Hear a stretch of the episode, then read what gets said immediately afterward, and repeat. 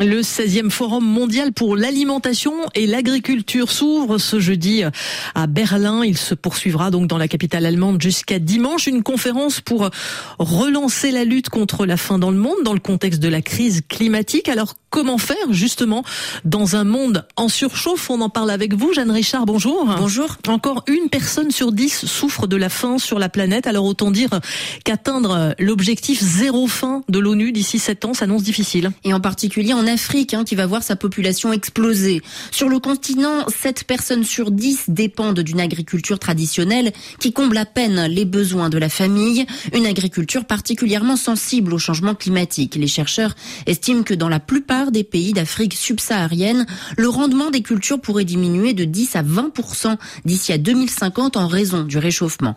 Donc il faut améliorer l'accès à la nourriture tout en réduisant d'urgence l'impact de notre système alimentaire qui représente actuellement un tiers des émissions de gaz à effet de serre à l'échelle mondiale, 80% de la perte de biodiversité et la pollution de tout l'environnement. Alors on comprend Jeanne que l'équation n'est pas simple, mais heureusement il y a des solutions. L'agroécologie, un terme qui regroupe toute une série de pratiques agricoles à la fois bénéfiques pour l'environnement et qui permettent de résister au changement climatique.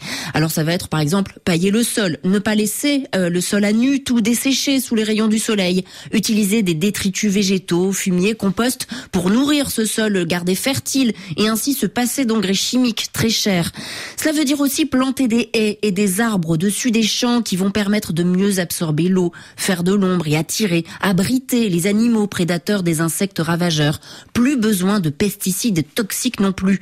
Ne pas tasser le sol ni le détruire en labourant avec d'énormes tracteurs, favoriser des cultures locales plus résistantes et adaptées aux sécheresses, diversifier aussi les cultures, associer des plantes qui peuvent littéralement s'entraider entre elles, hein, à mieux pousser, etc., etc. C'est la combinaison de toutes ces pratiques qu'il faut mettre en place et pas de crainte à avoir. C'est rentable grâce aux économies faites sur les produits chimiques. Jeanne, pour quelles raisons alors euh, ces pratiques vertueuses ne sont-elles pas plus développées? Bien d'abord parce qu'elles sont méconnues. Hein, évidemment, euh, l'agro-industrie qui a gros à perdre n'aide pas à promouvoir l'agroécologie. Au contraire, les lobbies des puissantes firmes qui vendent les engrais et les pesticides font tout pour la décrédibiliser. Ensuite, parce que cela demande des compétences techniques assez pointues, parfois il faut donc des politiques publiques, des investissements et de la sensibilisation.